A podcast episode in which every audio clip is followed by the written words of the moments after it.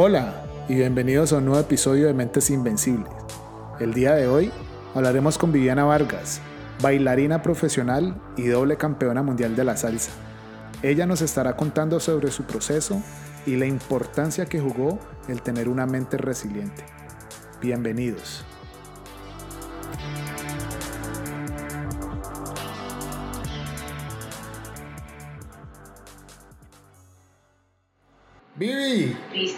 ¿Cómo estás? Hello, hello. Rudy, Rudian o cómo la cosa. Rudy G, Rudy G, me Ay, conoce bueno. como Rudy G. bueno, eso sí, vamos presentando cómo es que es la cosa. ¿Cómo, es, ¿Cómo has estado, Vivi? ¿Cómo va todo? Todo súper. Ahorita recién llegada de un ensayo. Ahorita volíamos piso hasta que no. Y bien, mañana tengo función, entonces pues la, la, boté toda. Estamos bien porque estamos trabajando, gracias a Dios. Ah, bueno, excelente. Bueno, Vivi, aquí vamos a, a presentarte Viviana Vargas, campeona mundial de salsa, dos veces, empresaria, directora Fundación Escuela de Baile Estilo y Sabor, primera bailarina de delirio, tecnóloga en gestión cultural y artística. ¿Qué más se le añade a ese repertorio? ¿Qué más se le puede pedir a la vida? No, pues, ¿qué te digo? A veces parezco soy, hago como tantas cosas y como que este trabajo te permite como varias ramas. Entonces, sí, para- a veces cuando me dicen, bueno, Viviana, defínenos, ¿quién, quién eres tú? Yo no, a mí me da hasta pena decir tanta cosa, pero pues nada, eso es básicamente como lo que he hecho en estos 18 años de, de carrera artística. Ah, bueno, no, excelente, pero eh, Vivi, como te habíamos comentado, como te había comentado antes de que comenzáramos la entrevista, eh, el podcast se llama Mentes Invencibles y estamos enfocándonos en historias de personas eh, exitosas, no solamente en lo profesional o monetariamente, pero personas que tengan una mentalidad que los haya impulsado a llegar al más allá. Cuéntanos un poquito de tu historia, cuéntanos quién es, Viviana Vargas y cómo fue que llegaste a la salsa. Bueno, mira, yo sé que vos te has hecho por ahí una investigación y esta historia pues yo voy a intentar resumirla. Y es que a la salsa llegué porque me gradué del colegio a los 15 años y no había la posibilidad de que yo ingresara a universidad, ni instituto, ni nada. Así que pues nada, mi mamá me llevó a una escuela a ocupar el tiempo porque pues mientras uno está en la casa las mamás son felices poniendo algunos hacer oficio, yo estaba cansada de hacer oficio. Ya a mi mamá solamente le faltaba que levantara la baldosa y se empolvara ahí abajo, que se empolvara el techo, porque pues, bueno. Entonces, ese fue mi, esa fue mi llegada a la salsa, digámoslo así. Yo creo que después de tantos años, yo soy nacida el 25 de julio, el día que esta ciudad cumple años, entonces yo siento que... O sea que vos, vos sos día. vos sos bayuna y caleña a cepa, o sea, 100% hasta, hasta, el, fe- hasta el día del cumpleaños de la ciudad. No le digo, es que yo soy ca- requete caleña, caleñísima, amo mi ciudad. De hecho, este trabajo, gracias a Dios, me ha dado la oportunidad de conocer muchos lugares alrededor del mundo. Y a mí Cali me alaba, digámoslo, pero, pero no era lo que a veces a mucha gente lo ala, que no, que el clima, la rumba, que no sé qué, que Cali, porque a veces eso es lo que extrañan los colombianos que están afuera, y más los de Cali.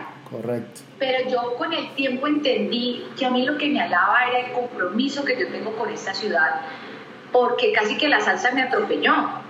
Y la salsa se convirtió en mi modo de vida y se ha convertido en mi vida, en mi carrera, en todo lo que yo he podido construir. Así que entendí que yo regresaba es porque yo le debo mucho a esta ciudad y hasta que no se lo pague o no sé cuándo, porque igual no me quiero ir, pues va a ser el momento de estar aquí.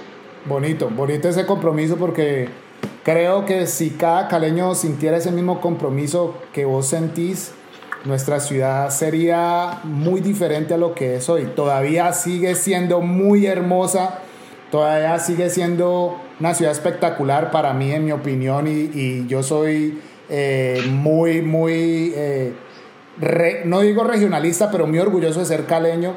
Eh, creo que donde todos tuviéramos ese mismo compromiso unánimemente, seríamos una, o sea, mucho más de lo que somos ahorita actualmente. Cali sería una tenemos ciudad. Mucho, tenemos mucho para dar. Exacto. Bueno. Pero a veces no nos la creemos. Así es. Tenemos mucho potencial y no lo estamos explotando. Correcto.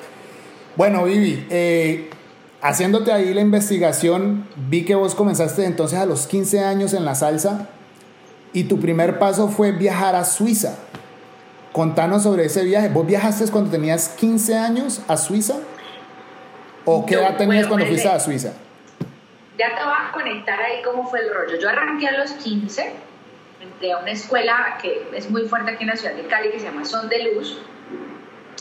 Y después estuve en otra que se llama Nueva Juventud. Mientras esa pasada de escuelas y explorar y aprender, me llegaron los 18 años. Entonces, al llegar los 18 años, mi mamá y mi hermano mayor ya empezaron como que, bueno, ¿y aquella qué? Está solo baile que baile. Y ahí fue donde mami me hizo la oferta de estos dos cursos que siempre me parecen maravillosos. Te voy a decir una cosa. Profesiones que yo respete, la salud y todo lo que tenga que ver con la estética, en este caso los arreglos de uñas en particular. Yo no sé, todavía no he descubierto ellas cómo manejan el cortacutículas importante. Yo no lo entiendo. Vida al Y extremo. pues zapatero a tu zapato. Sí. Yo, y yo miro cuando me las arreglan a mí, yo digo, vení, ¿cuál es el largo que vos tenés que dejar de cuero? Bueno, no, eso es una cosa ahí súper extraña, pero todos los trabajos tienen su dedicación, su tiempo de aprendizaje, entonces no quise, eh, me empezaron a ofrecer o ser enfermera y además yo le doy terror a la sangre y, pues eh, de las uñas menos, me llama a mí, pues eso me da terror. Así que llegó la oportunidad del viaje a Suiza en Son de Luz pero era tanta la presión.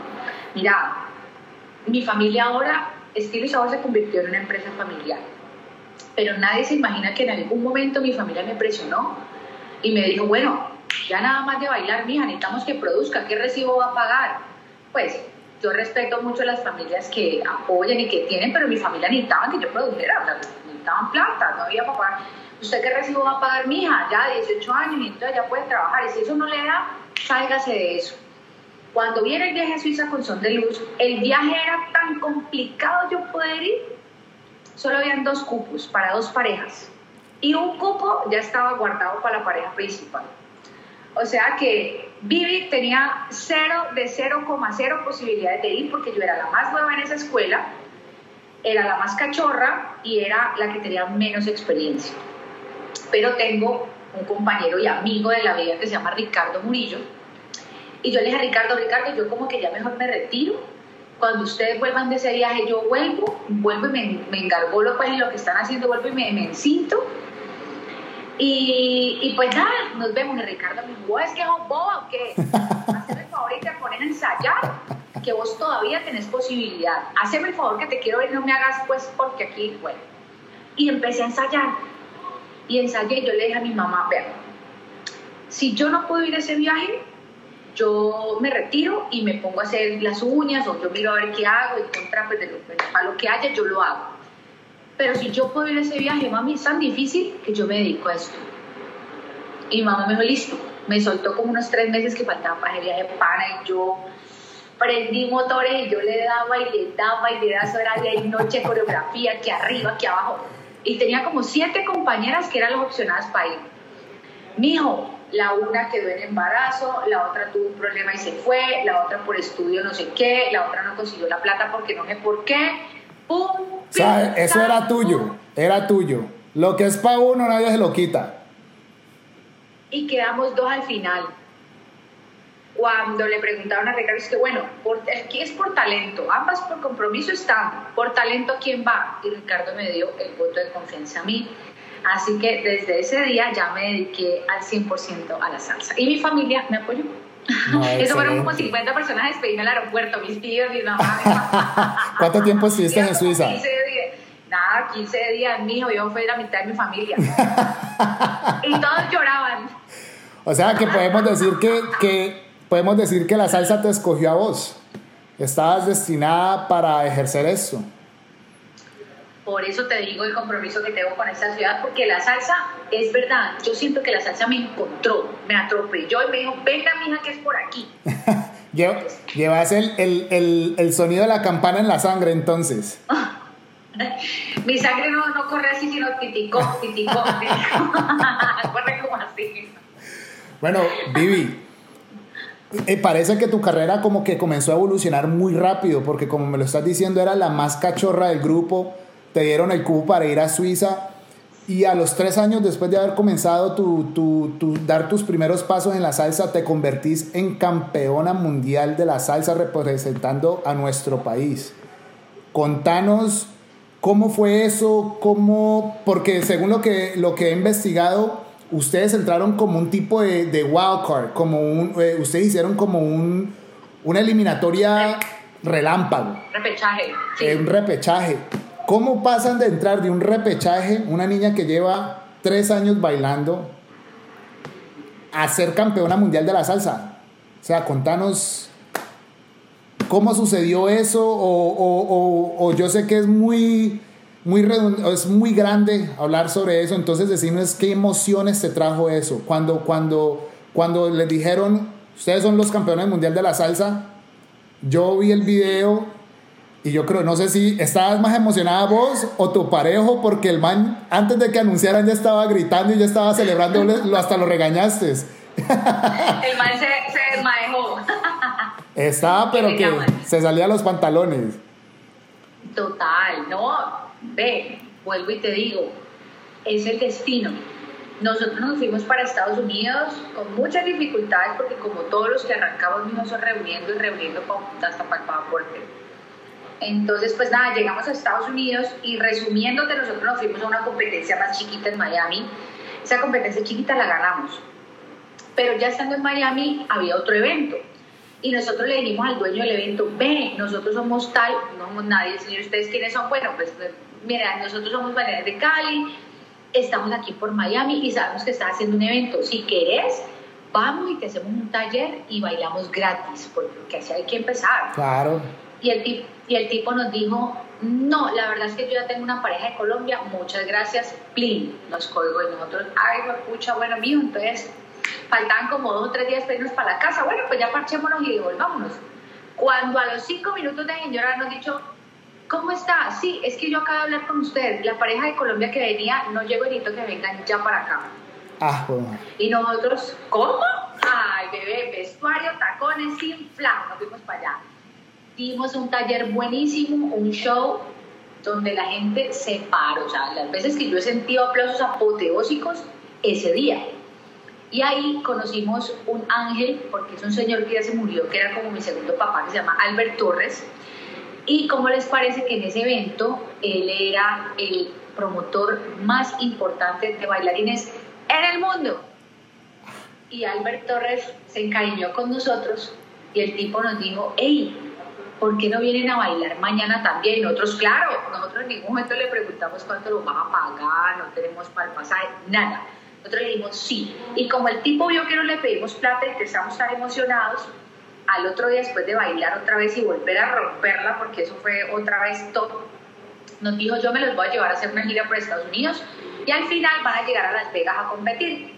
Y ya, llegamos a Las Vegas, hicimos repechaje porque obviamente no habíamos cualificado en ninguna parte en repechaje de primeros, en semifinal de primeros, ganamos y no nos lo esperábamos, porque habían parejas de años excelentes y además la salsa caleña todavía no era tan comercial, casi no la conocían.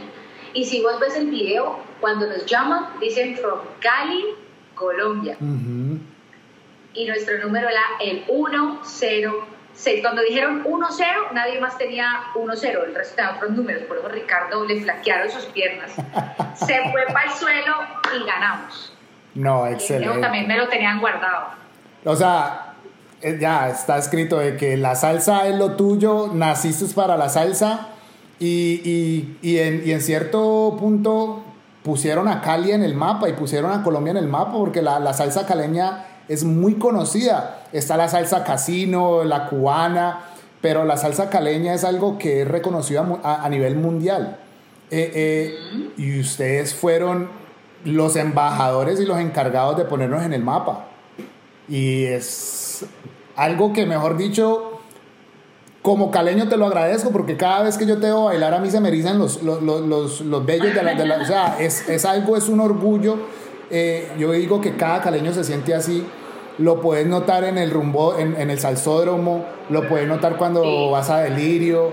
La gente siente el amor por Cali. Un Cali pachanguero jamás se volverá un tema viejo porque la gente lo canta como si fuera el himno nacional. Total. Ese es el himno a Cali. Exacto. Vivi, vamos a entrar un poquito más en el tema mental ya como artista, como, como bailarina profesional de salsa. En una entrevista con CNN dices que hay que estar preparado para cuando la oportunidad se presente. Cuéntame, obviamente físicamente tienes que estar muy preparada para llegar al nivel y ser una campeona mundial. Cuéntame mentalmente qué, qué tomó o cómo o, cuál fue el cambio, lo que hizo clic para que tú te pudieras convertir en, campeona mundial, porque me imagino que hay mucha presión siendo tan joven, a los 18 años, mm, tú tenías que haber tenido una, una madurez mental extrema para poder manejar esa situación de una forma correcta y no fallar en algún paso o en alguna rutina. Cuéntanos cómo, cómo trabajaste eso. O tu, o tu pareja influyó mucho también en ti al tener tanta experiencia. Sí, sí, la verdad es que ahí Ricardo tenía mucha más experiencia que yo. Él ya había salido, había ido a Estados Unidos, a Puerto Rico, ya había competido. Y cuando yo, pues por ser tan joven y por ser casi mi segundo viaje, y yo veía esas bailarinas, y si vos ves el video, mi vestido era muy humilde, mi vestido era una licrita amarilla y... Rosadito. Sí, como con una faldita y un velito mijo, como con tres lentejuelas salpicadas, una aquí la otra por otro metro la otra por acá. Cuando yo voy viendo esas competidoras, mijo, que en eso no les cabía una piedra más en ese traje, los pelos engominados, divinos, y yo con una moñita ahí. No, no, no, o sea, yo en algún momento me sentí mal, me sentí menos. Y Ricardo, yo me embobaba tanto viéndolas que Ricardo me dijo, hazme el favor, concéntrate y haz lo tuyo. Que ellas no bailan y ellas no saben hacer lo que vos sabes hacer. Cuando él me dijo eso, yo dije, sí, ellas son muy bonitas, son muy técnicas, pero ellas no saben replicar, ellas no saben hacer salsa caleña. Entonces ahí como que Ricardo me volteó todo y ahí sí todavía estaba muy, muy inexperta, pero ahí también entendí, yo creo que te lo comenté en algún momento, y es que yo, a mí se me acelera el corazón, me sudan las manos, yo intento pues como repasar mi coro en la cabeza, pero hasta que a mí no me suena la música, a mí no se me quita, o sea, yo puedo tener el nervio, pero esa canción yo me acuerdo que empezaba tan, y papi sacaban las trompetas y yo ya salía como un guata. Yo ya estaba, pero en, en unicentro. Esa, las trompetas hacían fa, y cuando arrancaba casi yo ya estaba. Y eso me siguió pasando y identifiqué que me concentro. De hecho, mañana voy a aplicar una técnica que me contaste por ahí. Mañana en función la voy a aplicar pero yo soy es que suene la música, que suene la música, porque cuando suena la música, me, me de una vez me, me conecto. Eso es como caballo de carrera, que le abren la puerta y... Así, la música me quita todo. No, eh, eh, te, te, preguntaba eso porque, como te lo había compartido eh, como atleta, lo que yo practico es visualización. pienso en el momento más feliz o un momento que me inspire o que, o que, me, que le dé sentido a lo que esté haciendo. Y bueno, ¿por qué me voy a sentir nervioso si, si eso es lo que yo, lo que a mí me gusta hacer? O sea, dejémonos de, de vainas y, y, y disfrutátelo. Visualizás, eh, haces algún tipo, o solamente la música es la que te activa a vos y la música es lo que te pone, eh, el, te pone la adrenalina, o si haces algún tipo de eh, visualización. hay veces Mm, por los nervios uno comienza a visualizar, ¿no? ¿Y qué pasa si me tropiezo? ¿Qué pasa si, eh, si, si, hago esto? ¿Qué, qué, qué, qué, es lo que anda en tu mente esos últimos 10 segundos antes de, de, de, comenzar a bailar? Los últimos 10 segundos, la salsa caleña tiene algo muy particular, es que es muy explosiva. Entonces lo que sí es también manejar la respiración, porque si uno aparte que está nervioso, arranca con toda, en los primeros 30 segundos te quemaste. Entonces, sí manejo con un poquito la respiración y saber cuándo, cuándo acelero, cuándo uno es como un carro, cuándo le hago fuerte, cuándo voy baile, cuándo matizo, cuándo ta, ta, ta, ta, ta. Pero lo que pasa por mi cabeza en ese momento es la rutina. Y no sé si eso le pasa a todos los bailarines, pero le he preguntado a algunos y sí. Nosotros cuando estamos bailando yo me puedo reír, pero yo estoy pensando en lo que sigue. Yo estoy haciendo un paso y yo ya estoy pensando en el que sigue. Entonces una vaina... ¿Estás visualizando? Además, porque lo que sí tengo es un ritual de dormida, duermo más, el día que tengo función duermo más, tengo que tener las uñas arregladas porque tengo una vaina estética que si yo estéticamente no estoy bonita, no me siento bonita y eso me daña salgo insegura.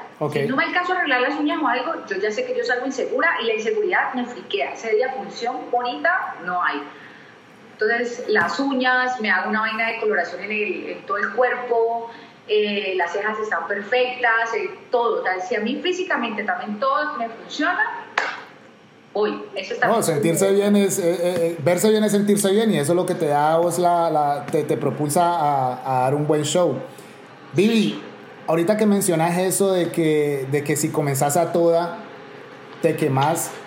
No sé si, y los invito a que visiten la página de, de Vivi, Viviana, arroba Viviana Vargas R, al, al final. Esta mujer hace ejercicios todos los días, le da duro al, al entrenamiento funcional. La preparación física para, para, para ti y para todos los, los bailarines es esencial. Eh, ¿Cuánto dura en, en, en promedio un, un tema, un, un disco de, de, salsa? Mira, yo aprendí hace mucho tiempo con unas personas de que nosotros no somos resistentes, nosotros somos muy malos para durar 10 minutos bailando seguido. ¿Me entiendes? Nosotros somos de fuerza explosiva. De hecho, las competencias mundiales, nacionales y casi todas duran dos minutos. Ok. Si usted en un minuto ya no muestra que baila y que va a ganar, ya no muestra nada. En dos minutos usted ya termina de acomodar la cosa. En delirios yo te hago una coreografía entre dos, minutos 30 y tres minutos, pero porque va pum, pum, pum, pum, pum, pum, así van arriba, arriba, arriba, arriba, arriba, y salgo, o sea, uno sale ahogado. Entonces aquí, por eso hago entrenamientos de ese tipo. Acelero, acelero, acelero un minuto, me calmo, tan, respiro y vuelvo arranco haces intervalos. O sea, vos básicamente prácticamente estás haciendo CrossFit pero bailando. Eso es como un, un injerto entre Zumba CrossFit que estás haciendo. De hecho, de hecho, yo tengo una coreografía de sonido bestial donde me paro, hago un paso, repico y me tiro hago burpees, y hago burpees, y me paro y vuelvo y hago otro paso, y eso es eh, una nueva metodología de entreno.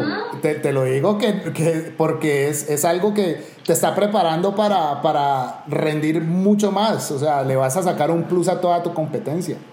Además, porque te digo, yo aquí sudo y corro y salto, pero bailar, como te mueve todo el cuerpo, porque ahí son brazos, la cabeza y todo, entonces a vos eso te cansa más. Bueno, Viviana. Así que Viviana es una máquina de bailar. Si, si, no la han visto o si llegan a estar en Cali, les, les, o sea, les exijo de que vayan a Delirio. Es un show increíble. Podrán ver a Vivi bailar en vivo y en directo. Es, ¿Cuántos bailarines son en, en Delirio, Vivi? Regularmente somos 200 artistas. 200 artistas. Hay niños, hay personas ya de la vieja guardia es un show increíble para que lo visiten si están en Cali, búsquenlo por YouTube para que tengan referencia y puedan ver lo hermoso de lo que la arte que expone Viviana eh, al día al día. Vivi, eh, ¿alguna vez llegaste a desanimarte? Si llegaste a perder alguna competencia, eh, llegaste a decir, no, esto no es para mí o no soy lo suficientemente buena para este, esta profesión, cuéntanos si has llegado a tener esa experiencia. Sí, de hecho, yo hubo una temporada que me lesioné y creo que ahí es donde le empieza a entrar agua al bote. Me lesioné y, pero pues infortunadamente en ese tiempo no contaba con un, tenía una pareja que estaba feliz porque me había lesionado porque no tenía que bailar. Ah. Entonces en ese tiempo me decía que, pero que si no me parecía genial que yo me hubiese lesionado y que sí me podía dedicar a hacer otra cosa, que yo en ese tiempo tenía como 25 años y me decía, ahora tengo 34, ¿no? Eh, entonces en ese tiempo me decía que ya es hora de tener hijos, que no sé qué, y ahí empecé a dudar, ah, por ahí entró la duda. Infortunadamente para mí fue representar una persona, pero muchas personas la pueden tener representada de muchas maneras. ¿Pareja, pareja sentimental o pareja profesional? No, sentimental. Casi me retiro de bailar. ¿Cómo te parece la locura? Wow.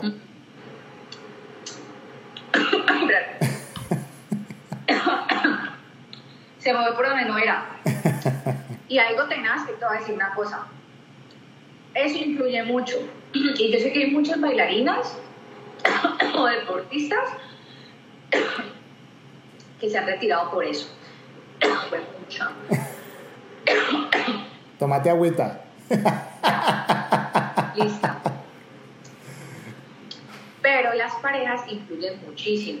Y más por esa presión social de que ya tenés bajo cumplir 30 y no tenés hijos, pero que lo que pasa que no tenés marido. En esas ganas panas de casarlo a uno. Todo el mundo puede después de los 30 y no está casada, ya se quedó beata, ya no, usted ya está vieja. Hasta que yo ya le quité eso a mi familia, yo dije, no, no, no, no, no, espere si los tengo, no los tengo, y me caso, no me caso, es problema mío. A mí no me estén casando. Entonces, claro, en ese tiempo, la presión psicológica casi me hace retirar. ¿Y, qué, qué, qué, fue lo que qué fue lo que evitó de que, que perdiéramos a, a, a, una bailarina y una exponente de nuestra cultura a nivel mundial? ¿Qué fue lo que evitó de que, de que eso pasara? Bueno, una cosa es que yo soy muy independiente. Y esta persona me ofrecía un nivel económico chévere. Okay. Y me decía que yo no tenía necesidad de trabajar. Pero yo empecé como a visualizarme y yo dije, no puede ser que en tantos años yo no tenga independencia, yo no, no tenga mi, aunque suene, no sé, feminista o no sé qué, pero mi plata, para hacer con mi plata lo que yo quiera. Y la otra es que de estilo y sabor es un negocio familiar. Y decía, si yo me retiro, se acaba estilo y sabor, ¿qué pasa con mi familia? ¿Qué pasa con, mi, con, pues, con lo que yo he trabajado, con lo que yo he hecho? Que esta persona me va a tener a mí bien, pero ¿y mi familia qué? ¿Y mi plata qué? ¿Entender? Y eso suena egoísta, pero yo dije, no, yo no me voy a depender de nadie. Entonces, esa fuerza de independencia, de, de, de, ganarme, mis, de ganarme yo misma mis cosas, eso me hizo no salir me imagino que es difícil separar el amor por, por una persona y el amor por tu, por tu arte. Creo que fue una decisión tuvo que haber sido una decisión bastante eh, drástica, pero bastante pesada porque, como te lo digo, estás poniendo en una balanza tu futuro sentimental, pero también tu futuro eh, profesional y algo que te llena de por sí, porque si lo vemos en, en, en un aspecto te pudiste, te pudiste haber casado, pero hubieras podido quedar vacía porque dejabas lo que te apasionaba. Frustrada, estaría frustrada en ese momento. Y creo que, que, que estamos viviendo en una generación de, de, donde muchas personas se frustran o renuncian a sus sueños muy rápido o, o se dejan influenciar. O la fácil. O la fácil. Creo que, que, que, y tocando este punto, creo que es muy importante resaltar de, de, qué tipo de personas te estás rodeando y con qué tipo de personas te estás asociando. Eh, eh, tu familia, eh, me imagino que es un pilar y, y, es la, el, el, motivo por el que seguís luchando y seguís dándola toda todos los días. Contanos un poquito sobre eso. Mira, yo tenía algo muy claro es que mi mamá era vendedora ambulante. Mi mamá salía todos los días desde las 8 de la mañana con este sol implacable esta ciudad a trabajar a sol y a sombra, si llovía, no llovía, a la calle, a vender artículos en la calle. Y eso a mí, cuando yo veía, yo salía del colegio y veía ese sol, yo decía, ay, ¿dónde estará mi mamá? ¿Será que ya, será que tiene sed? ¿Será que esto? Entonces, pero mi mamá una berraca y mi papá motorista en, en los buses y, a veces que la inseguridad en los buses, eh, ese acaloramiento también. A mi papá le dio dos veces parálisis facial, porque mm. como se levantaba a las 4 de la mañana. Y yo dije, no, el motor para mí han sido mis papás. Y yo dije, yo a mi mamá, aunque suene raro, pues yo decía, yo a mi mamá la voy a sacar de la calle. Yo, mi mamá no va a volver, no porque trabajar en la calle sea malo. Lo que pasa es que yo, pues con ese sol de aquí de Cali, soy muy duro, mano. Trabajar en la calle, la gente que trabaja en la calle es berraca. Bastante. Entonces yo decía a mi mamá, yo no, no, no voy a hacer que mi mamá nunca se vuelva a solear. Entonces, para resumirte, ahorita mis viejos trabajan conmigo. Mi mamá me atiende la tienda acá en la escuela, todo el mundo le dice mamá Nidia. Eh, y, aquí está conmigo, gracias a Dios, trabajando desde la casa y bien. Entonces. Bonita historia, bonita historia. Creo que el Mindo hace como una semana, dos semanas subió un video sobre los que son los domiciliarios y mostró en realidad lo que viven el día a día, en la, no solamente los domiciliarios, sino las personas que, que trabajan eh, vendedores ambulantes, la inseguridad, los abusos verbales que llevan, inclusive abusos físicos.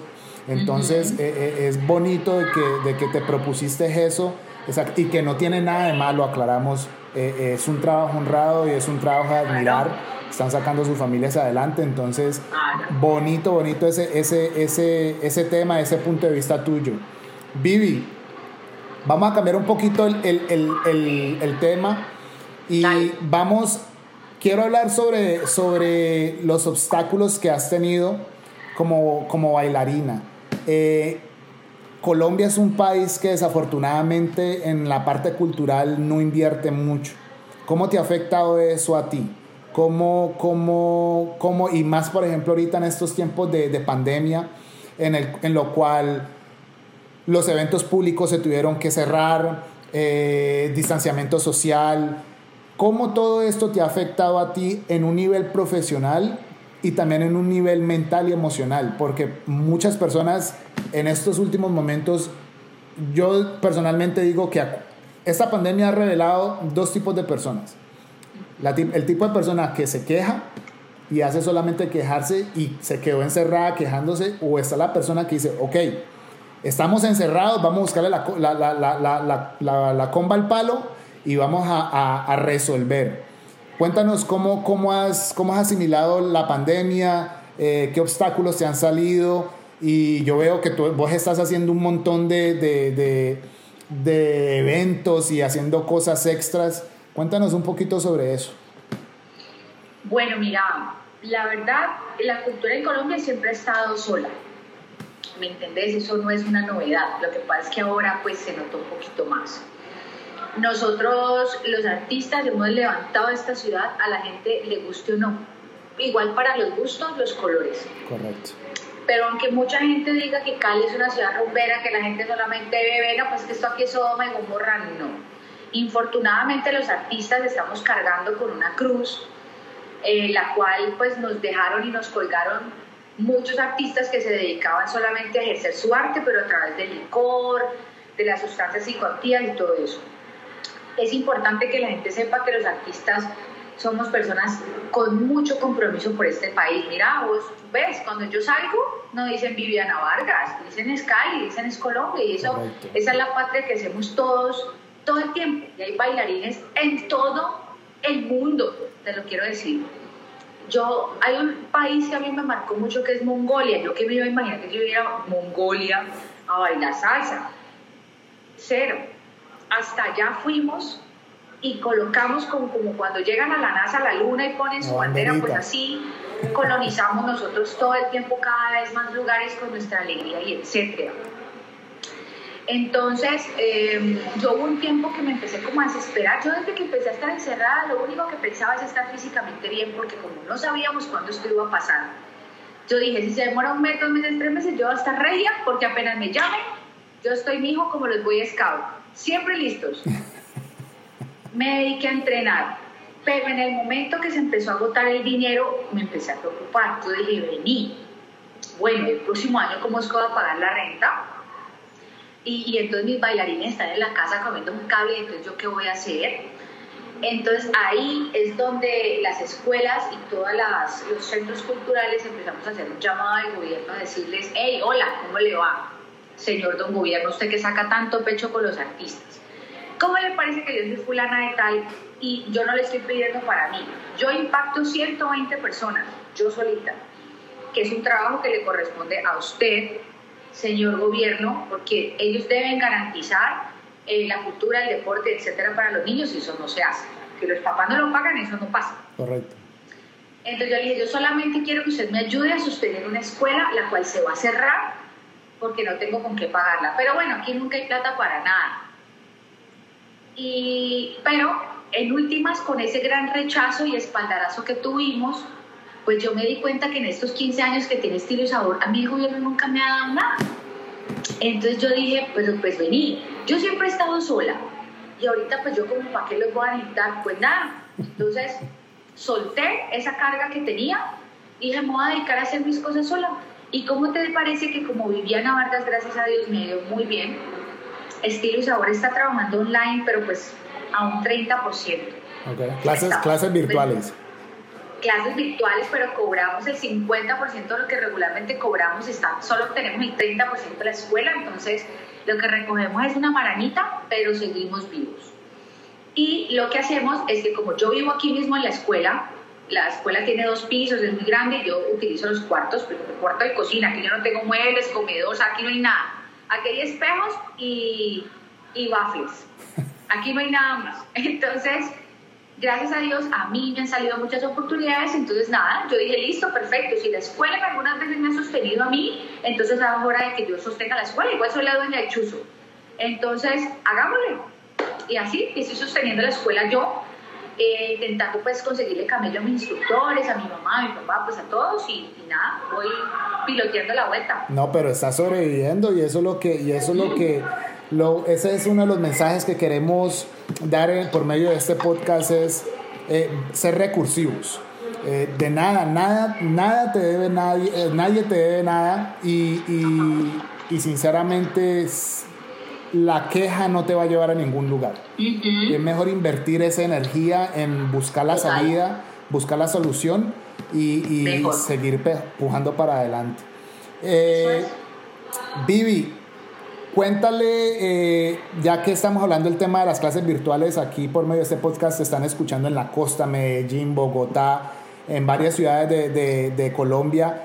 Si, es, si alguien está interesado en saber bailar salsa caleña, ¿Dónde, dónde pueden eh, comunicarse contigo o, por medio de Facebook? ¿Cómo, cómo harían para, para hacer contacto? Bueno, nada, ahorita redes sociales, creo que Instagram es una de las redes que, que, nos está conectando muchísimo con todas las personas. Nos buscan en Instagram como Viviana Vargas, todo con B chiquita como la dueña, Viviana Vargas R de Rojas o como Estilo y Sabor.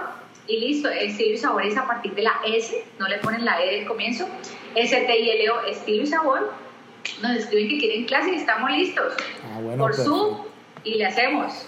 Bueno, Vivi, y última pregunta, ¿qué hay, qué hay en el futuro? Bueno, hay que, ahorita te voy a tirar una ráfaga de preguntas ahí rápidas para que le terminemos esto rapidito, pero ¿qué hay en el futuro para ti?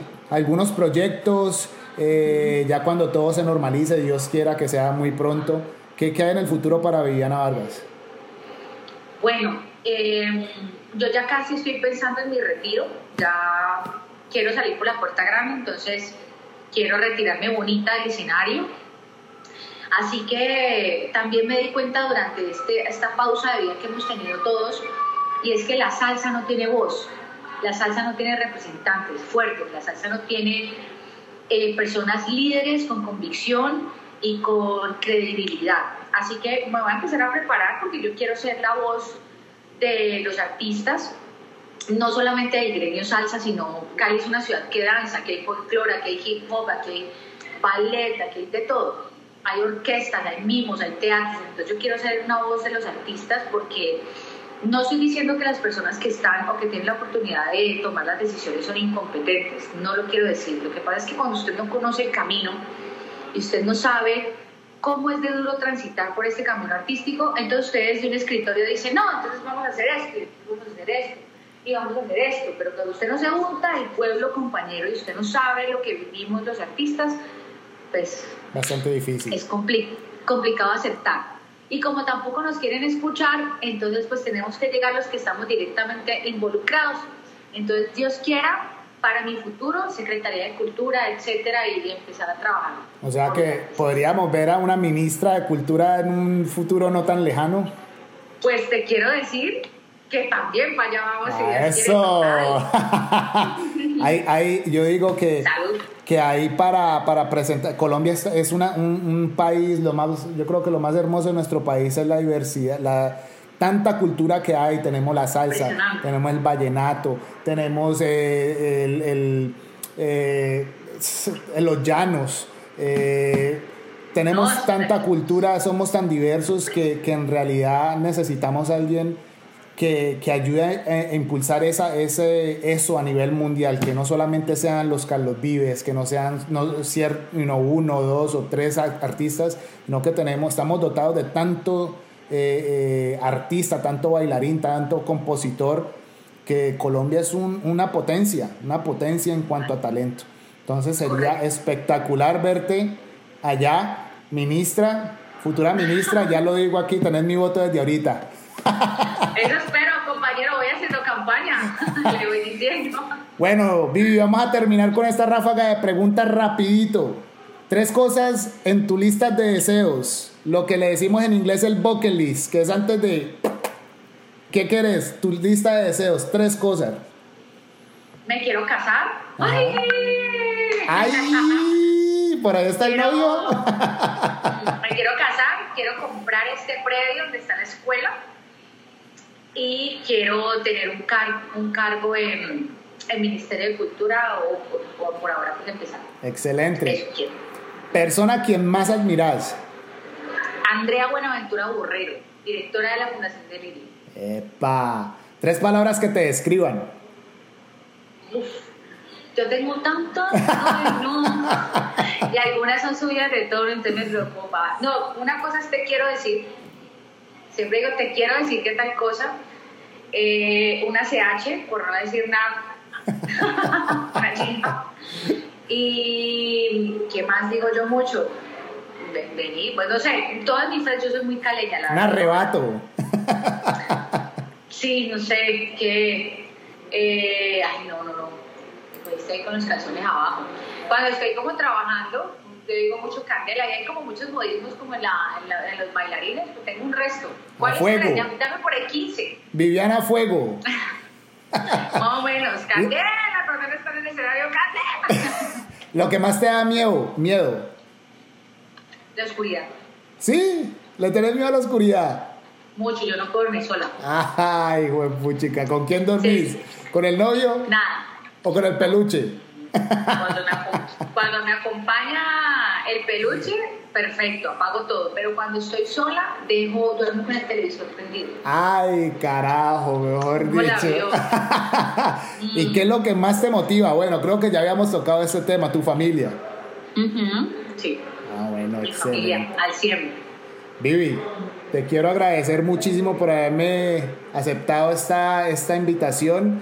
Te admiro mucho te agradezco de corazón personalmente por todo lo que haces por Cali, no solamente por Cali, sino por nuestro país. Y sos una mente invencible, eh, has salido adelante a pesar de las adversidades. Sos un gran ejemplo a seguir. Muchísimas gracias y si querés dejar alguna nota, querés dejar algunas palabras, abro repertorio. No, pues primero gracias a vos. No contamos la manera como nos conocimos, pero ha sido una amistad muy bonita que básicamente se ha construido sobre las redes sociales. Así que bueno, uno de los mensajes es que las redes sociales hay que saberlas manejar, pero uno se encuentra gente muy bonita y en este caso vos, que gracias por invitarme. Y la otra es que el lugar donde uno nace no te define, ¿me entendés? Yo eso sí lo tengo clarísimo y no quiero que suene ególatra ni nada, pero vengo de abajo y voy para muy arriba. Entonces no tiene nada que ver que si nací aquí, que yo en el distrito. Y cuando a me dice que el distrito, yo le digo, papi, distrito, dígame, Ciudad de Cali, que yo viví en Marroquín 2. A mí no me venga aquí, que distrito, que nada, Camille. ¿Me entendés? Entonces, nada, mi mamá se fue a tenerme. Ay, Dios mío, bendito, madre. Entonces, nací en el Hospital de López con muchas dificultades económicas como muchos, pero eso no me define. Exacto. Punto. Eso. Bueno. Eso no ha sido obstáculo. Esto ha sido Mentes Invencibles. Muchísimas gracias y nos veremos la próxima semana. Chao. Escúchenselos todos. Un abrazo.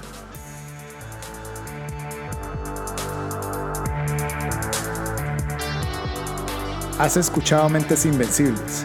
Acompáñame todos los miércoles para disfrutar de historias reales que demuestran el poder que poseemos en nuestra mente. Comparte este episodio para que así podamos cambiar vidas.